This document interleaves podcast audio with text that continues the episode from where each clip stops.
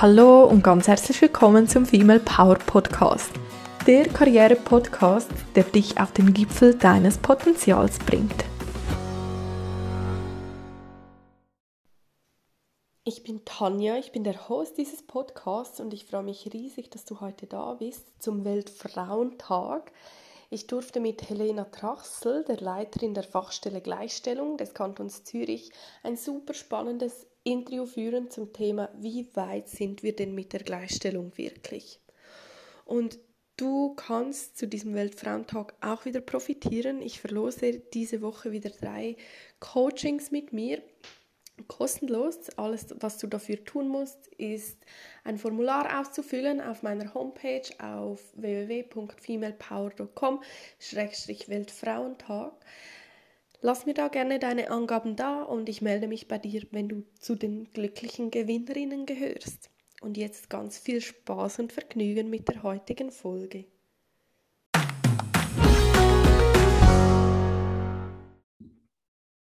Hallo und ganz herzlich willkommen zu einer neuen Folge heute zum Weltfrauentag mit Helena Trachsel. Ich freue mich riesig, dass du da bist, dass du dir Zeit genommen hast, liebe Helena. Schön, dass du da bist. Ich danke dir für diese wunderbare Möglichkeit, mit dir ein Gespräch zu einem der wichtigsten Themen äh, in der Entwicklung der Gesellschaft reden zu dürfen. Ein Gespräch führen zu dürfen. Ja, liebe Helena, Weltfrauentag. Was, was bedeutet das für dich? Der Internationale Tag der Frau bedeutet für mich äh, seit meiner Jugend äh, einige Dinge natürlich, wie du dir vorstellen kannst. Einerseits die internationale, internationale Solidarität der Frauen äh, untereinander, egal wer wir sind und äh, in, wo wir stehen, gesellschaftlich, beruflich, in welcher Schicht wir leben, welche Aufgaben wir übernommen haben. Diese, diese, dieser eine Tag, der diese Solidarität zementieren soll, da hat für mich, hatte für mich schon immer und hat immer noch große Bedeutung. Ähm, wir Frauen splitten uns ja sehr gern in Subgruppen. Wir machen das viel stärker, als das die Männer tun. Äh, wir unterscheiden uns nur schon, sind wir Mütter oder nicht Mütter. Mütter haben einen besonderen Status. Nicht-Müttern wurde fr früher Egoismus vorgeworfen, Unfruchtbarkeit. Sie wurden äh, mit Missachtung bestraft. Singlefrauen wurden als alte Jungfern beschimpft, die ja keinen kriegten, auch wenn sie aus Gleichstellungssicht sehr emanzipierte, klare Frauen sein wollten, die einfach ihr Leben leben möchten. Das A ist den Männern so nicht geschehen und B bis heute teilen sich die Männer nicht zwischen Vätern und Männern auf. Von daher ist mir dieser internationale Weltfrauentag ein großes Anliegen, dass wir immer wieder daran denken, wir alle Frauen haben nach wie vor ein großes Interesse in der Umverteilung der Mittel, der Positionen gemeinsam für uns einzustehen. Darum freut es mich umso mehr, dass du zu diesem Tag diesen Podcast veröffentlichen wirst. Hm, schön, danke dir vielmals. Ja, liebe Helena, vielleicht noch ein paar Worte zuerst zu dir. Wer bist du und was machst du genau? Ich bin im sehr konservativen Kanton Schweiz aufgewachsen, mit Eltern, die aber bereits ihrerseits versucht haben, diese klassischen Rollen zu sprengen, die in Afrika gelebt haben. Ich bin die zweitälteste von vier Kindern, aufgewachsen mit drei Brüdern. Äh, in einer Gesellschaft, die nach wie vor heute immer noch und immer mehr, wenn man es liest, ähm, traditionell bleiben möchte. Ich bin aber in einer Seegemeinde oben bei Lachen aufgewachsen, in Nuolen. Äh, das war immer eher Zürich orientiert, das war offener, anders als die Innerschweiz, aber auch da noch aufgewachsen, das Mädchen, allenfalls Lehrerinnen oder ähm, Pflegefachfrauen werden dürfen, wenn überhaupt in die Mädchen investiert wurden. Aufgewachsen, dass der Älteste das Familienerbe übernimmt und dass äh, da auch investiert wird in eine hervorragende Ausbildung. Also sehr, sehr, sehr ähm, in, in engen Kammern. Meine Eltern haben dieses Bild immer gesprengt mit ihren vielen Auslanderfahrungen und die vielen Jahre in Afrika. Also das hat aus mir die gemacht, die ich bin, dass ich schon immer wusste, Frauen äh, sind nach wie vor nicht gleichgestellt. Ich war zwölf, als das Frauenstimmrecht eingeführt hatte. Mein Großvater war ein sehr anerkannter Politiker und ich erinnere mich, wie ich mit Herzklopfen an diesem Abstimmungssonntag zu meinem Vater und zu meinem Großvater äh, gerannt bin, weil wir in einem Mehrfamilie, äh, Mehrgenerationenhaus aufgewachsen sind und gefragt haben, wie stimmt ihr denn nun? Und ich weiß das Herzklopfen, weil ich so Angst habe, die könnten sagen, selbstverständlich wollen wir nicht, dass deine Mutter und deine Großmutter abstimmen gehen. Sie haben zum Glück gesagt, was stellst du dir denn vor, Mädchen? Wie könnten wir nur abstimmen? Und ich weiß noch, wie verzagt ich gesagt habe, ja. Und sie haben gesagt, na klar. Also ich, ich habe diese Angst miterlebt, was es heißt, wenn Frauen nicht partizipieren dürfen. Ich habe sie wirklich selbst verspürt. Sie treibt mich an, egal wo ich gearbeitet habe, ob in der Gewerkschaft, ob in der Privatwirtschaft, ob global, ob jetzt in, beim Kanton. Die Leidenschaft, ähm, irgendwie an einer kleinen Ecke beitragen zu können, dass Frauen in jeder beruflichen Position teilhaben können am gesellschaftlichen, am wirtschaftlichen, am sozialen, am politischen Leben, das treibt mich an. Das ist eine Leidenschaft. Ich sehe ja, dass das überhaupt nicht so ist in der Schweiz, mit dem Jugendstimmrecht, mit dem Stimmrecht von zugezogenen Menschen, die mit uns zusammen dieses Land stark machen, es tragen in der Pflege. Ich meine, was wäre die Gastronomie? Das wäre der Detailhandel gewesen, ohne alle die Frauen, die für beinahe gratis mit wenig Privilegien die ganze Pandemie hindurch arbeiten mussten. Keine Chance auf Homeoffice, vielleicht nicht vernetzt, die Kinder alleine zu Hause. Die Bildungsverlierenden sind ja die Kinder dieser Menschen, die keinen Zugang haben zu anderen Ressourcen oder irgend oder Großeltern hier haben, weil die in anderen Ländern leben. Also dafür mehr Zugang, mehr Teilhabe zu sorgen, mehr Gleichstellung, gleiche Rechte, das ist schon ein großes Herzensanliegen. Das ist ein wichtiges, wie bei dir ja auch. Mhm. Und jetzt bist du Leiterin der Fachstelle für Gleichstellung in Zürich. Was ist da so dein Daily Business? Während der Pandemie haben wir jetzt pro Jahr beinahe 1000 Beratungsstunden geführt. Das war hauptsächlich unser Daily Business. In, in, das Gleichstellungsgesetz sagt ja, alle Menschen sind gleich. Äh, unsere Bundes ist in der Bundesverfassung verankert. Ähm, es gelten die gleichen Rechte für Mann und Frau. Mann und Frau lassen wir jetzt mal weg. Gleich gelten die gleichen Rechte für Menschen. Und die Würde der Menschen ist unantastbar. Das steht in der Bundesverfassung. Und damit diese Würde unantastbar bleibt, ist ein Teil des Gleichstellungsgesetzes das Diskriminierungsgesetz, der Schutz vor Diskriminierung. Und da in der Pandemiezeit fühlten sich enorm viele Menschen diskriminiert oder waren zu Hause im Homeoffice und haben sich überlegt, was passiert eigentlich mit meinem Lohn, mit meiner Beförderung am Arbeitsplatz, mit meiner Pensionskasse, ich als Teilzeiterwerbstätige Frau ähm, wie geht es mir in der Vereinbarkeit von Beruf und Privat und haben rechtliche Unterstützung auf unsere Fachstelle geholt.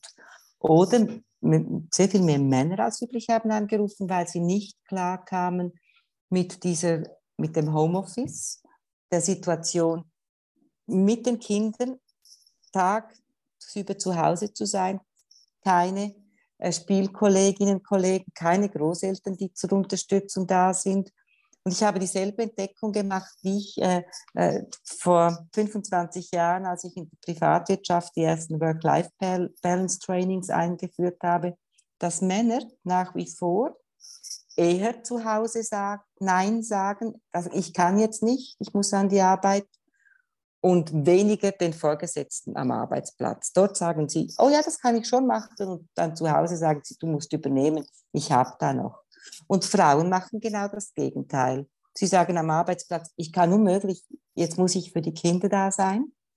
Und das führt zur Situation, die wir haben. Wenige Frauen in Führungspositionen, wenige Frauen in Entscheidungspositionen, weil dieses Nein am Arbeitsplatz der Frauen hat Folgen. Und da realisiere ich, dass Frauen mit ihren Partnerinnen und Partnern immer noch weniger verhandeln. Hey, wie machen wir das partnerschaftlich? Nach einer Stillzeit, wie teilen wir uns die Rollen auf? Ich will drin bleiben. Und auch da sind nur privilegierte Paare, die sich das leisten können. Also die meisten Familien in der Schweiz können sich diese Rollenteilung nicht leisten. Aber die, die sich leisten können, könnten Vorbild sein. Sollten Vorbild sein.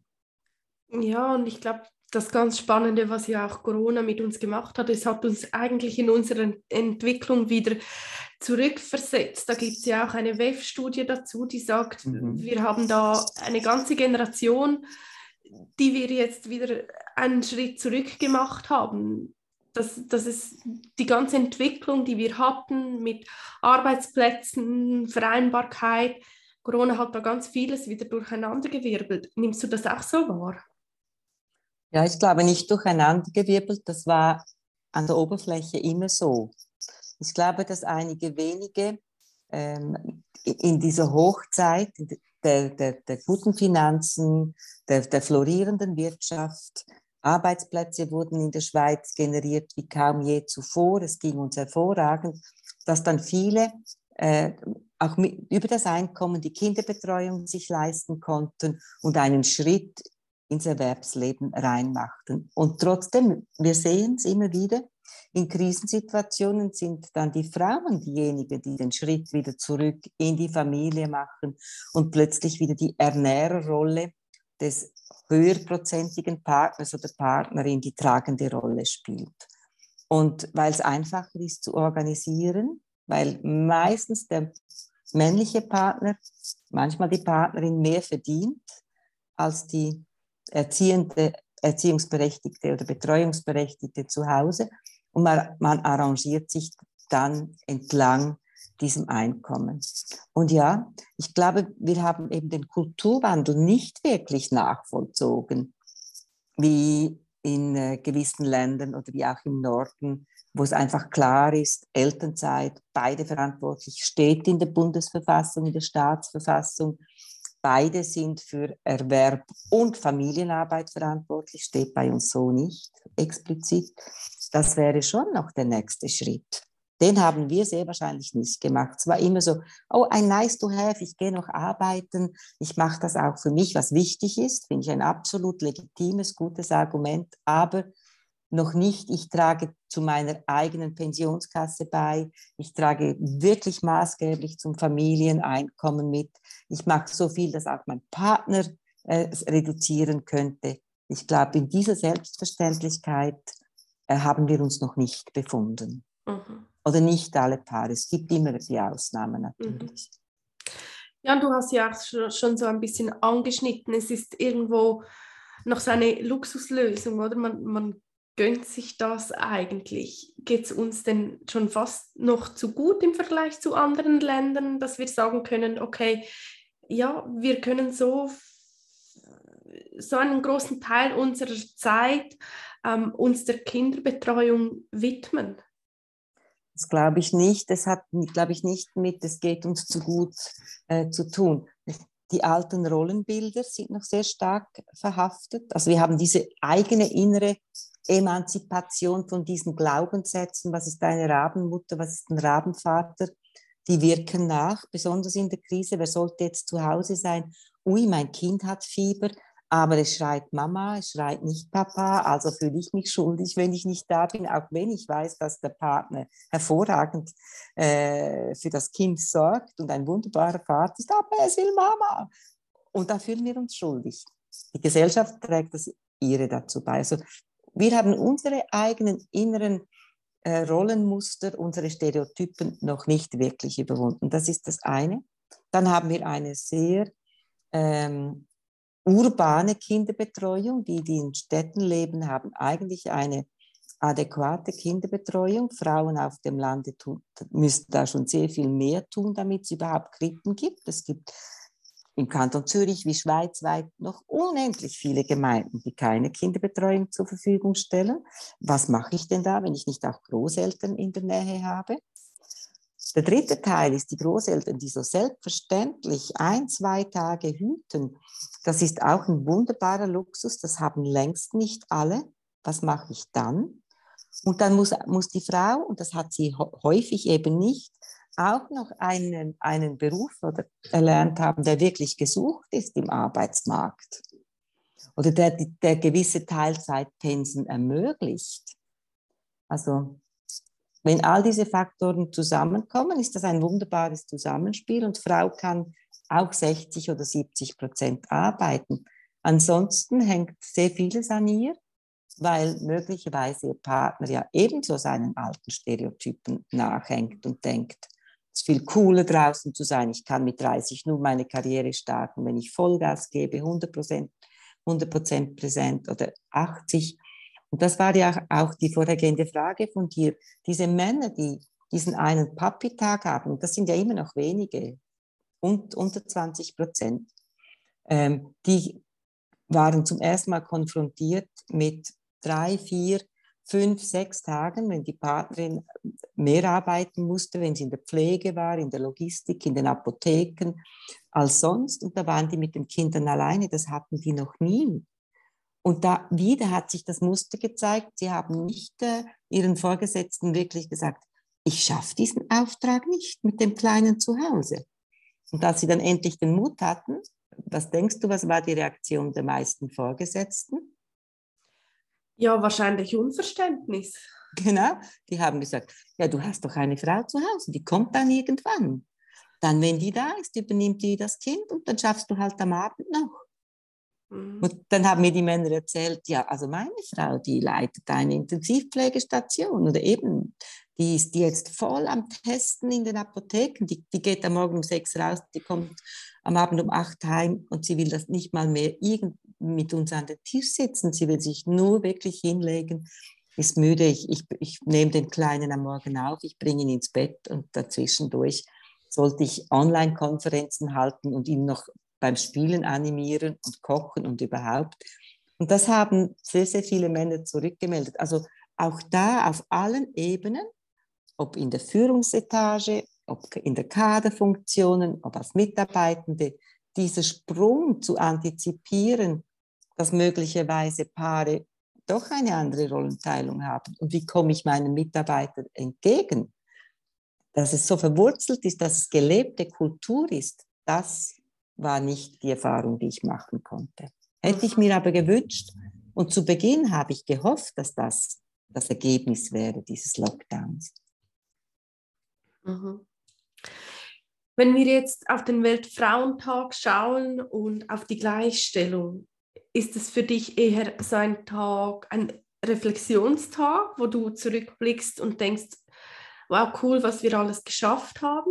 Ist es ein Tag, ja, wo du auch äh, Grund zum Feiern siehst? Oder ist es auch eher ein Tag, wo bei dir vielleicht auch negative Emotionen hochkommen, wo du denkst, shit, wieso sind wir nicht weiter, als wir eigentlich schon sind?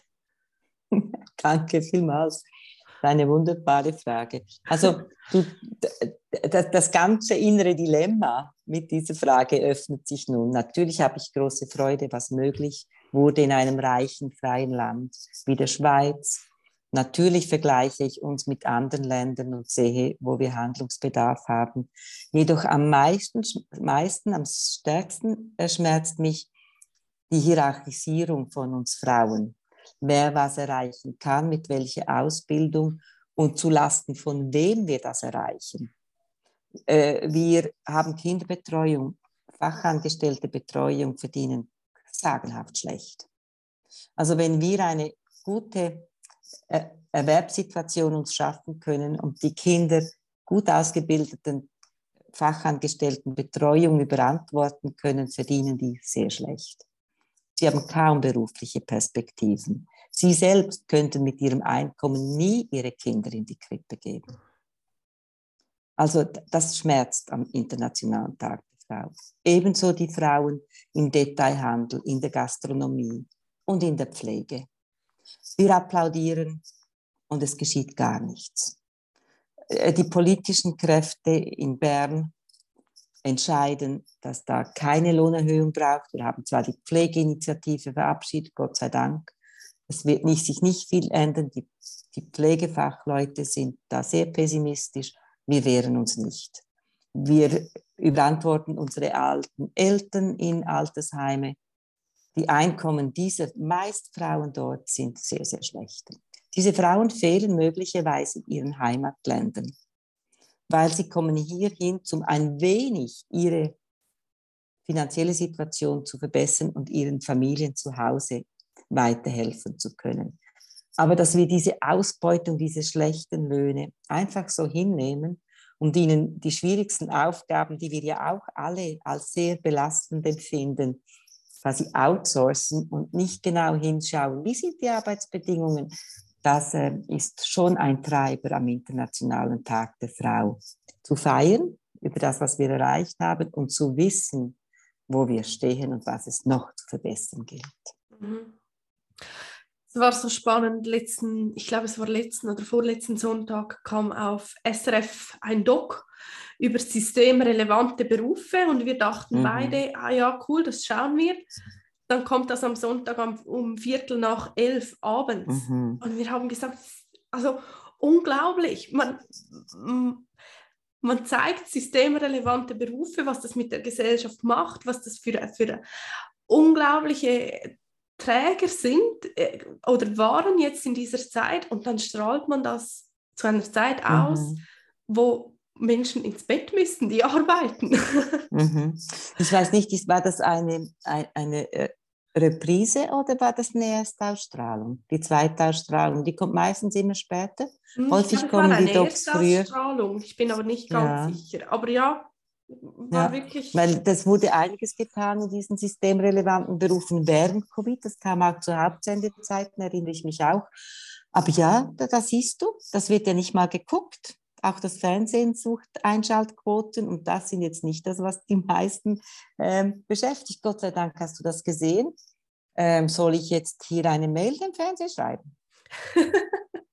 ja, eigentlich müssen wir uns wehren und sagen, hey, wir hätten es gern geguckt, aber Montagmorgen um sechs raus. Wissen Sie, wo wir sind? Nicht mehr am Fernsehen schauen. Ja. Das müssen Gott, wir auf die Agenda nehmen, ja. Gott sei Dank gibt es Replay. Wir haben es dann im Replay geschaut, aber trotzdem, ja, ich dachte wirklich, so schade. Genau, ja. was du sagst, oder wir, wir sind dank diesen Leuten die letzten Jahre eigentlich, die letzten zwei Jahre durch die Pandemie gekommen und jetzt wie du sagst, habe ich auch manchmal so den Eindruck, ver vergessen, abhaken mhm. und weiter.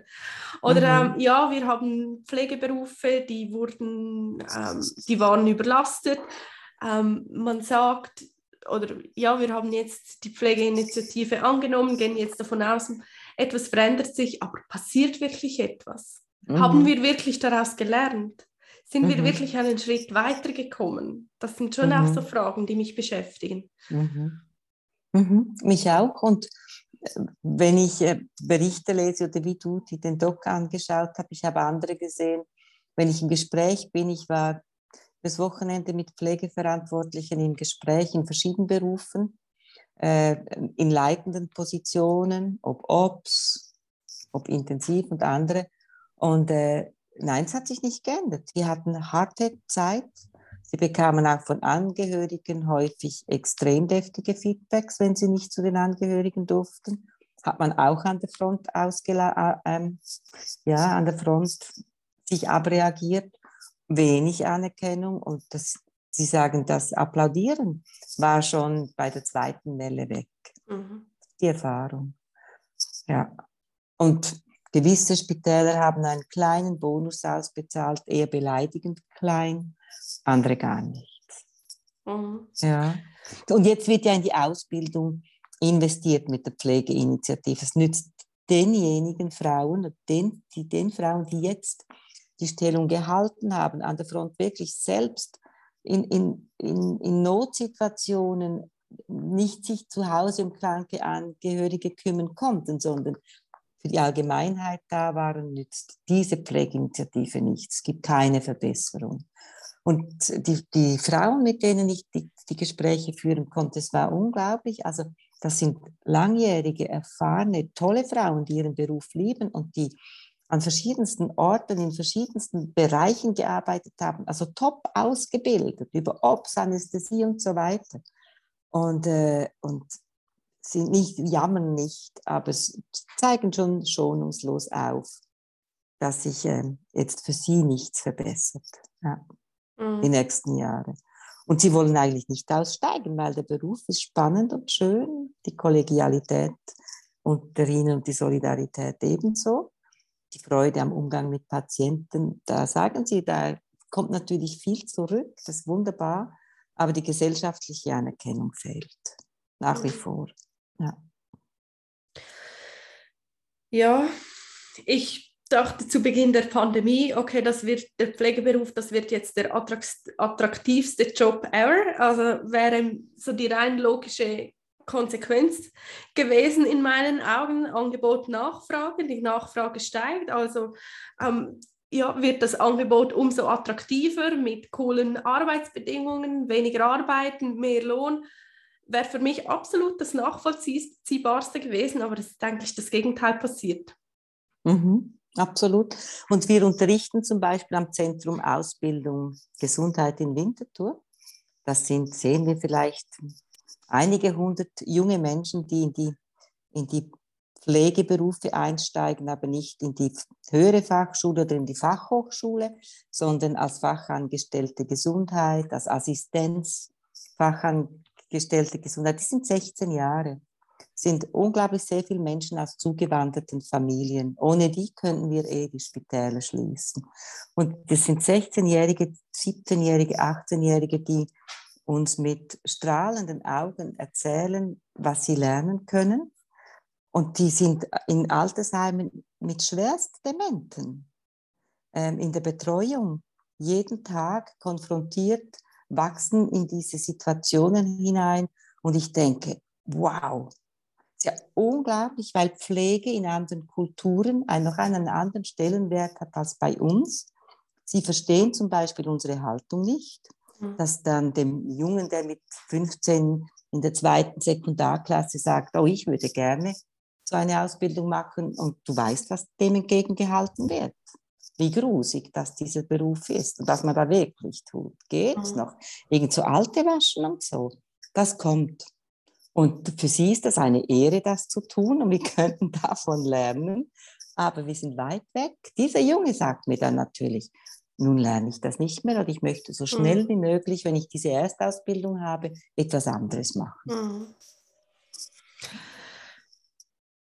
Ja. Helena, Gleichstellung. Wie, mhm. wie definierst du Gleichstellung? Was, was kann man darunter alles verstehen? Gleichstellung ist ganz einfach gleiche Rechte, sagen, sprechen wir jetzt mal von Männern, Frauen, non-binären Menschen, gleich, gleiche Rechte im Erwerbsalltag und im Privatleben in, in jeder Situation, ob in der Pensionskasse, ob steuerrechtlich, ob eherechtlich oder ob arbeitsrechtlich an der Arbeit. Gleiche Rechte, gleiche Pflichten gleiche Rechte, gleiche Pflichten. Ich glaube, die Pflichten, die kommen auch, ja, müssen da auch rein, das ist so. Wie weit sind wir denn deiner Meinung nach mit der Gleichstellung? Heute habe ich einen pessimistischen Tag. Aber es liegt auch an der Situation in der Ukraine. Das trägt, das schlägt schon aufs Gemüt. Aber ich bin pessimistisch, wie viel wir wirklich erreichen. Ähm, wir erreichen natürlich gut ausgebildete Frauen und Männer, vor allem Frauen, aber auch immer mehr Männer äh, in, in der, im urbanen Kontext. Städtisches Thema. Große Gemeinden. Die kleinen Gemeinden, äh, die bleiben traditioneller. Die bieten den Frauen weniger Möglichkeiten für eine berufliche Tätigkeit. Das bedeutet, weil alles ja an einem 100% Lohn liegt, die Pensionskassenrevision, das BVG, das kommt jetzt in, in dieser Legislaturperiode, jetzt in dieser Session in Bern zur Sprache, sind alles an 100% Pensen gerechnet. Das heißt, dass teilzeitige erwerbstätige Frauen ja immer nur einen Teil dieser Leistungen erhalten, analog dem Erwerbsstellenprozent. Und das kann Altersarmut bei Frauen bedeuten. Also ich, ich bin skeptisch, wie viele Menschen wir wirklich gewinnen, Männer wie Frauen im partnerschaftlichen Denken, im sich miteinander unterhalten. Wer wollen wir als Paar sein? Wie teilen wir uns unsere alltäglichen Pflichten auf, dass du zu den gleichen Rechten kommst wie ich?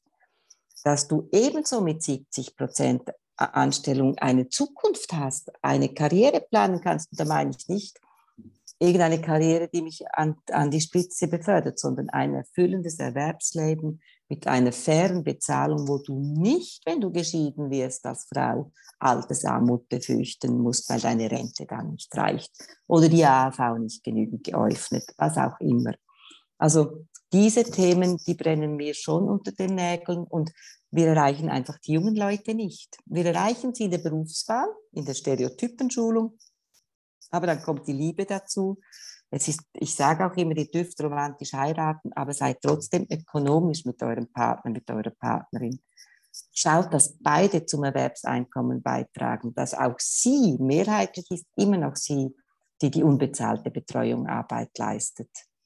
Äh, dass sie wirklich, äh, dass du den Teil als Mann übernimmst, damit sie auch ihr eigenes Einkommen generieren kann, generieren kann, nicht nur quasi Zuverdienende ist. Um das geht's. Weil wir sparen ja doch etwa 8,1 Milliarden dem Staat mit dieser unbezahlten Betreuungsarbeit. Ja. Wäre denn das deiner Meinung nach auch so ein wichtiger Schlüssel zur Lösung, dass zum Beispiel genau an dem Ort unbezahlte Betreuung genauer hingeschaut werden würde? Oder wie, wie kommen wir deiner Meinung nach weiter? Politisch. Politisch. Solange wir diese unglaubliche Situation haben, dass ähm, so viele junge Leute nicht abstimmen gehen, sehr viele Menschen nicht abstimmen können, ähm, sehr viele sehr wahrscheinlich, sehr wahrscheinlich sich dessen gar nicht bewusst sind, kommen wir nicht weiter. Es sind politische Abstimmungen, es ist Gegendruck gegen das, gegen das Primat des 100% erwerbstätigen Seins. Äh, Frauen hätten, haben jetzt eine so gute Chance wie noch nie zu sagen, jetzt organisiere ich mich in Parteien, in Gewerkschaften, in Berufsverbänden, Ärztinnen, Psychotherapeutinnen, Physiotherapeutinnen, Juristinnen, sie haben alle Berufsverbände. Das KV hat einen wunderbaren Berufsverband, sehr engagiert.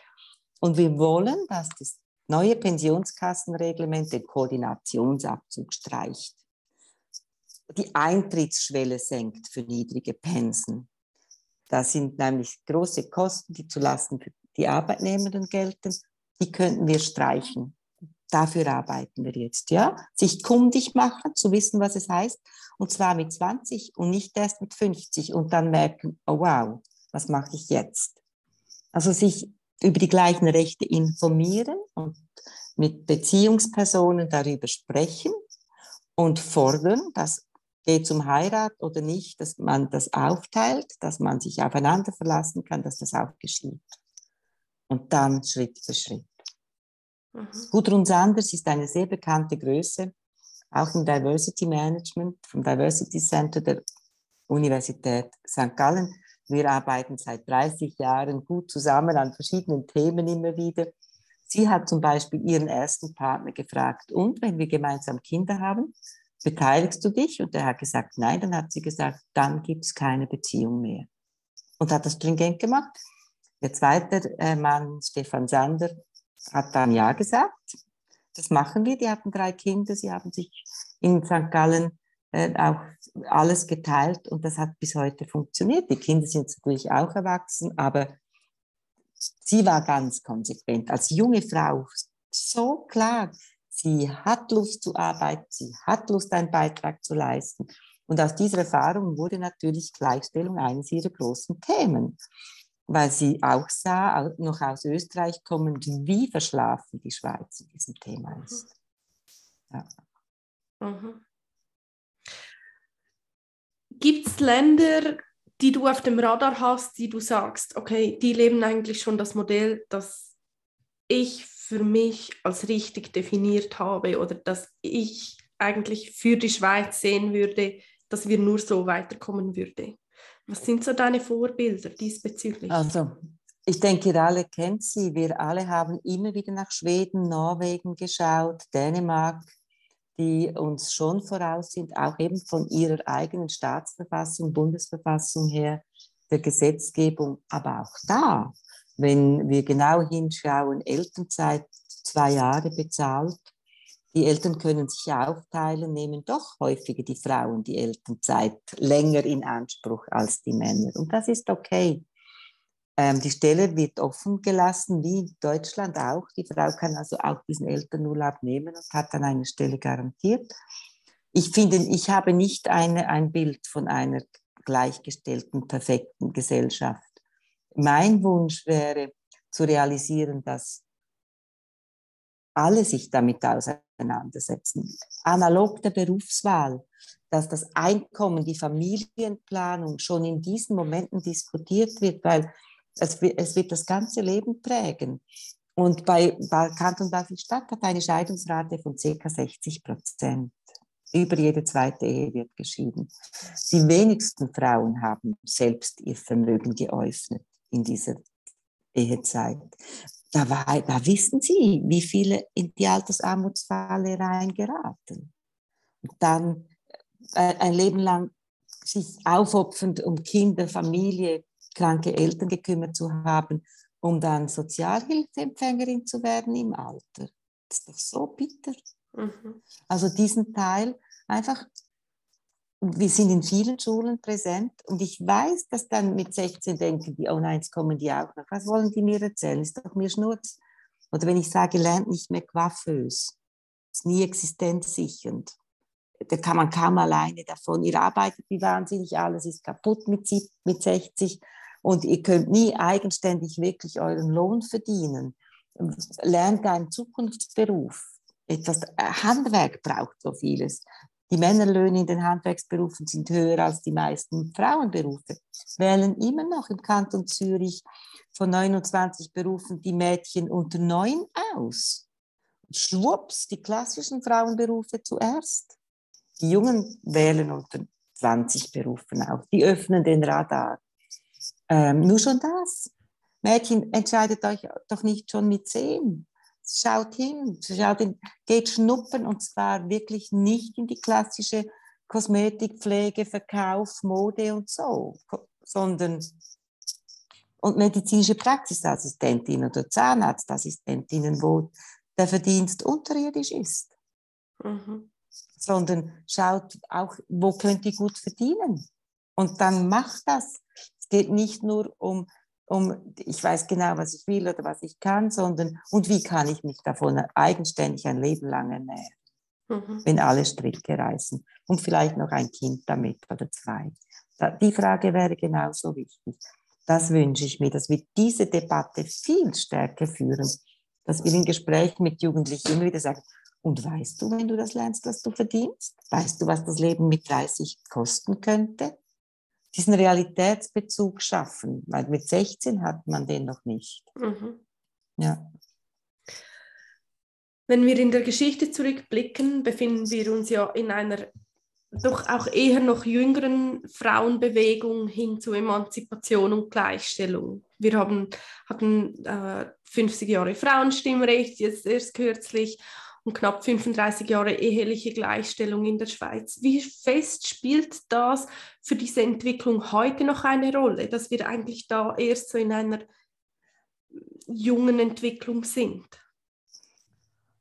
Ja, also ähm, äh, seit, äh, seit etwa 35 Jahren erst oder 34 Jahren erst dürfen Frauen eigenständig einen Arbeitsvertrag unterschreiben in der Schweiz äh, und ein eigenes Bankkonto eröffnen. Also es ist ganz jung, diese Entwicklung. Die Frauen, die das mitgemacht haben, die nutzen das. Sehr viel zugewanderte Menschen sind natürlich noch traditioneller in ihrer Rollenerwartung aus ihrer Gesellschaft heraus. Das wirft uns immer wieder nicht, nein, nicht zurückwerfen, ist nicht das Richtige. Aber das bringt noch stärker die Auseinandersetzung, dass wir uns eben nicht in so gesellschaftliche Subkulturen dividieren lassen, sondern zusammenstehen und sagen, wir die Privilegierteren, die das Land kennen, die hier vielleicht aufgewachsen sind, äh, uns auskennen mit Gesetzen, fordern für uns alle das. Und da spielt, glaube ich, die Geschichte, wie lange wir das schon dürfen, keine wesentliche Rolle, sondern dass wir wirklich immer wieder den Dialog mit allen Menschen hier im Lande suchen können. Also dass wir Ausstrahlung haben, egal wer, wo du jetzt mit deinem Podcast, Tanja, ähm, da wirklich immer wieder einbringen in alle Diskussionen. Und das wird unbequem und alle rollen die Augen. Und wenn ich nur schon das Maul öffne, manchmal denken die, oh, die wieder. Aber ja, dann sage ich es halt. Schaut genau hin. Das ist auch eine Frage der Umverteilung.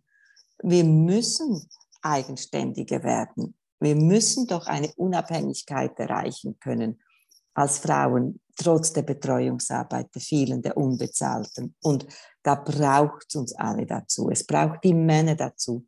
Ich war im ähm, letzten, vor Weihnachten, an einem Anlass mit äh, einigen doch sehr hochgestellten sozusagen Persönlichkeiten und habe auch so über Vereinbarkeit von Beruf und Privat geredet. Da kamen am Schluss einige Männer beim Apero auf mich zu und haben gesagt, ja, aber Sie, Ihre Fachstelle braucht es doch jetzt wirklich nicht mehr. Das höre ich ja häufig und dann denke meine Tochter hat das und das und so.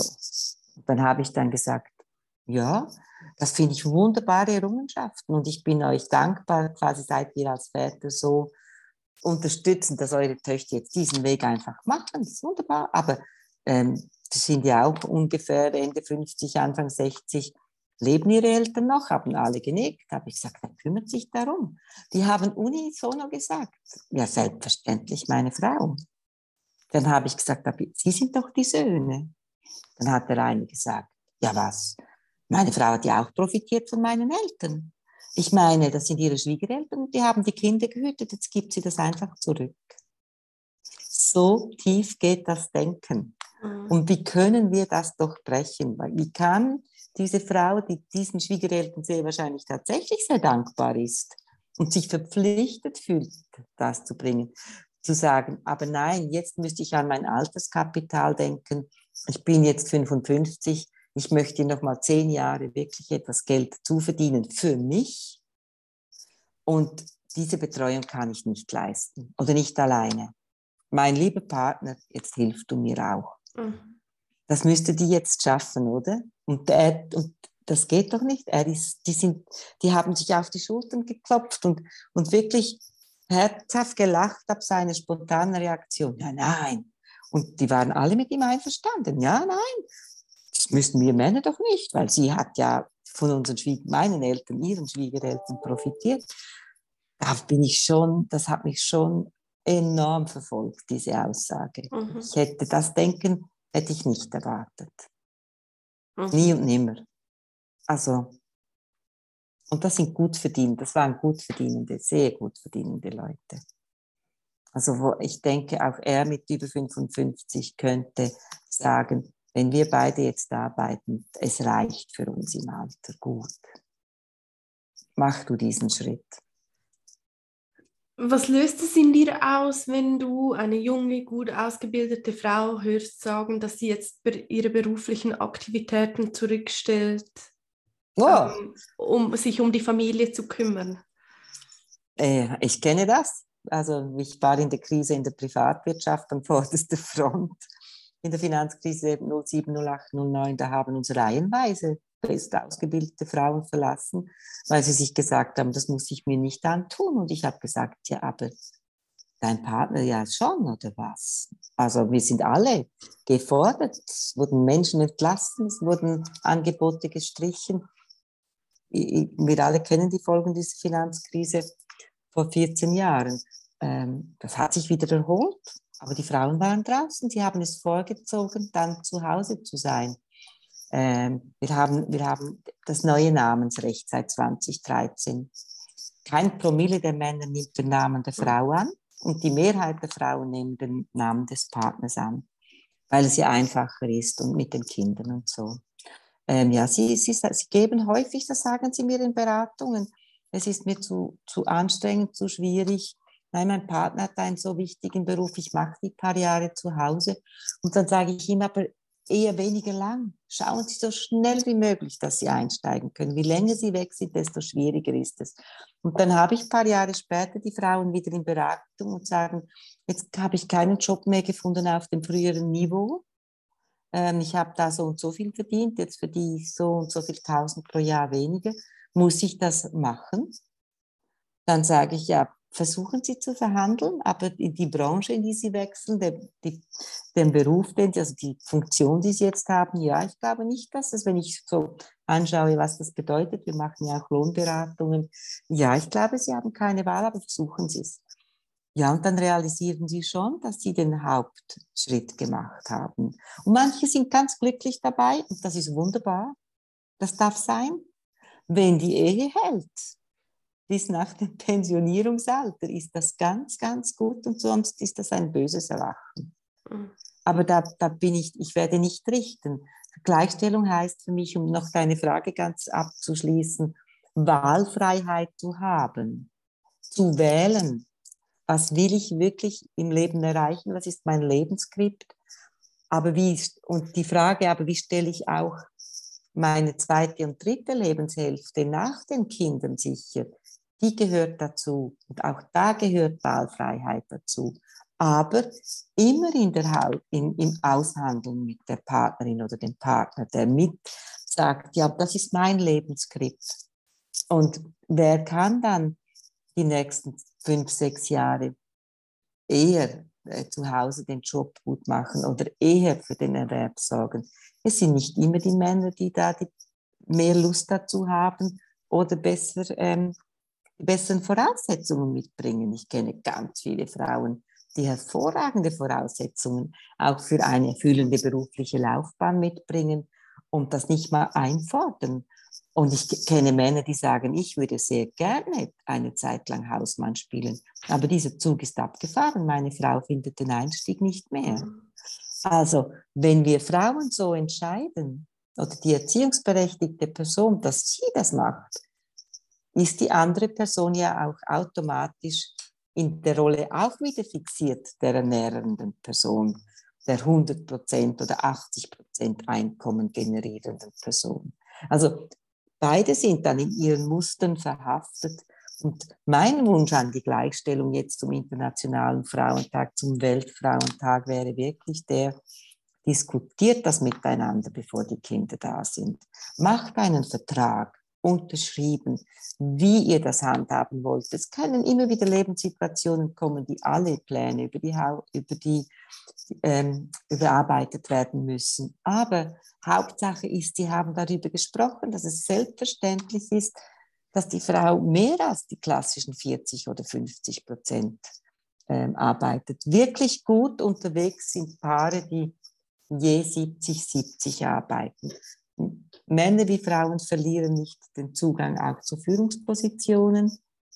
Es ist steuergünstig, es wirkt sich gut auf die Kita-Finanzierung aus und die Partnerin, die sonst, der Partner, die sonst niedrigere Prozent Anstellungspensen leisten würde, sind mit 70 auch optimal versichert. AHV, BVG, Arbeitslosenversicherung und auch die Invalidenversicherung. Alle sozialversicherungsrechtlichen Ansprüche sind mit 70 Prozent besser gesichert als natürlich 50 oder weniger.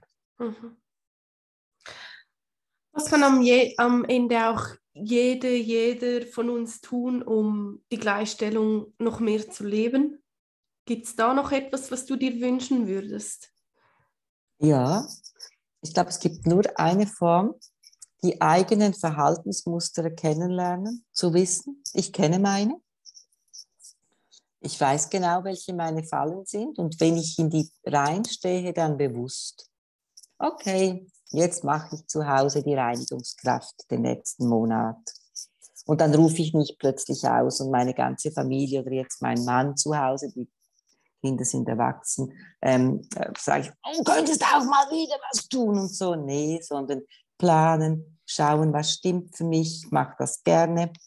Das macht er weniger gerne, das, den Teil kann er dazu beitragen, das aushandeln, um mir bewusst sein, dass ich das vielleicht sonst typisch Frau viel zu schnell mache, einfach übernehme und ja das nicht immer mit einem guten Gefühl innerlich, sondern danke, muss ich jetzt das wirklich machen, so mache ich das jetzt. Nein, nein, nein, nein, sodass ich nicht diese Grummeligkeit erhalte, sondern dass das, was ich mache, mit Freude mache, wenn es nicht mehr so ist, sage. Aber für mich da im inneren Dialog bin und mich überwache, ist das jetzt die klassische Frauenrolle, in die ich reingehe? Gehe ich jetzt bewusst und gerne rein? Ja klar, ich kann ja spielen damit. Hätte ich jetzt lieber die Männerrolle und wäre draußen beim Autoputzen, okay, mache ich das. Ähm, und dann dasselbe zurückfordern. Und ich glaube, wo habe ich Stereotypen? Verurteile ich Frauen für irgendetwas? Verurteile ich Männer für irgendetwas? Ähm, wo denke ich schnell, oh nein, das sollte sie nicht tun. Und mir diese Stereotypen bewusst werden, weil wir alle täglich gefordert sind, die eben nicht zu tun und dann entsprechend zu handeln, versöhnlich zu sein, wenn es nicht immer gelingt, der Gegenseite auch nicht immer gelingt. Aber ähm, ich glaube, das ist der größte Beitrag, den wir leisten können. Und uns bewusst sein, dass wir ja dann Vorbild sind. Vorbild für Patenkinder, Nichten, Neffen, eigene Kinder, Nachbarskinder. Wow, die tolle Frau da, die Tanja Kunst, die macht Podcasts, Flack ist die gut drauf technisch. Also, dass diese Vorbilder wirken, als äh, die Tanja, die da Teppich klopft am Samstag draußen. Dass das eine Mischung sein darf von all unseren Fähigkeiten. Mhm. Das finde ich ganz einen wichtigen Beitrag. Und es beginnt, wie du sagst, jeden Tag mit uns selbst. Mhm. Und Frauen unterstützen. Und der ganz wichtigste Appell an uns Frauen wäre für mich, sprecht einfach immer nur gut über andere Frauen. Erwähnt sie in ihren Stärken. Sagt, wow, die habe ich da kennengelernt, die habe ich gehört, das Buch von ihr habe ich gelesen musst du unbedingt, es regt zum Denken an, vielleicht regt es dich auf, das Buch, nicht die Autorin, aber was die sich da gedacht hat, fordert schon heraus.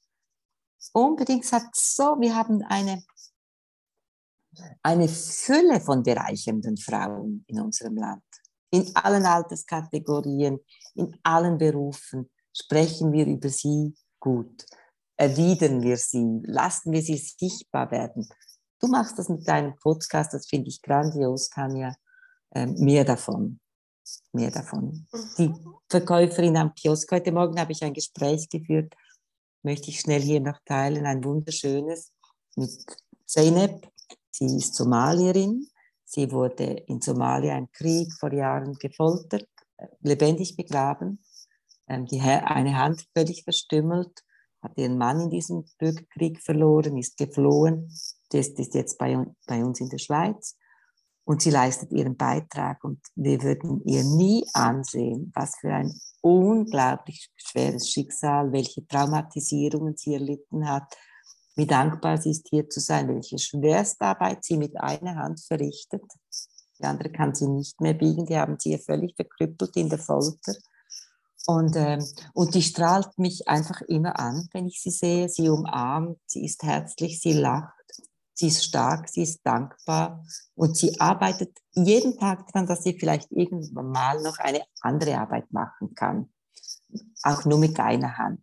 Eine, die sie noch mehr erfüllt, als das sie jetzt macht. Aber sie macht auch diese mit Freude. Und das beeindruckt mich so. Und diese Beispiele, wie, wie wir Frauen erleben, ob sie Surprise verkaufen, ob sie uns Pediküre machen, ähm, da großzügig zu sein, im Wissen, wie wenig diese Frauen, unsere Reinigungskräfte, wie wenig sie verdienen.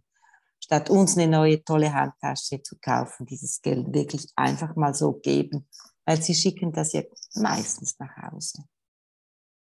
Ja, also diesen Appell zum Weltfrauentag, der wäre mir wichtig. Einfach zu wissen, wir sind in der Promillegrenze privilegierter Frauen hier in diesem Land. Mhm. Die Weltallgemeinheit der Frauen sieht anders aus. Mhm. Ja. ja. ich glaube, das ist ein wunderschönes Schlusswort, so liebe Helena. Ähm, danke dir, liebe Tanja. Danke dir viel, vielmals für deine Zeit, für deine Einsichten, für deine Inputs zum Thema. Schön, dass du da warst. Ich habe dir zu danken. Du machst etwas ganz Tolles mit den Podcasts. Sichtbarkeit, Ausstrahlung, Strahlkraft. Weiter so. Danke viel, vielmals, liebe Tanja. Danke dir vielmals und alles Liebe. Und genieß den Weltfrauentag. Ja, yes. ich werde arbeiten wie verrückt. Tschüss. Ciao, Tschüss. ciao. Tschüss, Tanja. Ich hoffe sehr, dass dir diese heutige Podcast-Folge gefallen hat und du ganz viel für dich mitnehmen konntest. Wenn dem so ist, dann lass mir sehr gerne eine positive Bewertung auf Apple Podcast da. Und du hast auch jederzeit die Möglichkeit, dir kostenlos ein Karriereboost-Gespräch mit mir zu buchen, wo wir gemeinsam schauen, wo du stehst und vor allem aber auch, wie du weiterkommst. Ich gebe dir meine Tipps, meine Strategie an die Hand, damit du für dich so schnell wie möglich ans Ziel kommst. Also melde dich jetzt am besten an auf www.female-power.com slash karriere-boost. Ich freue mich von dir zu hören und alles Liebe. Música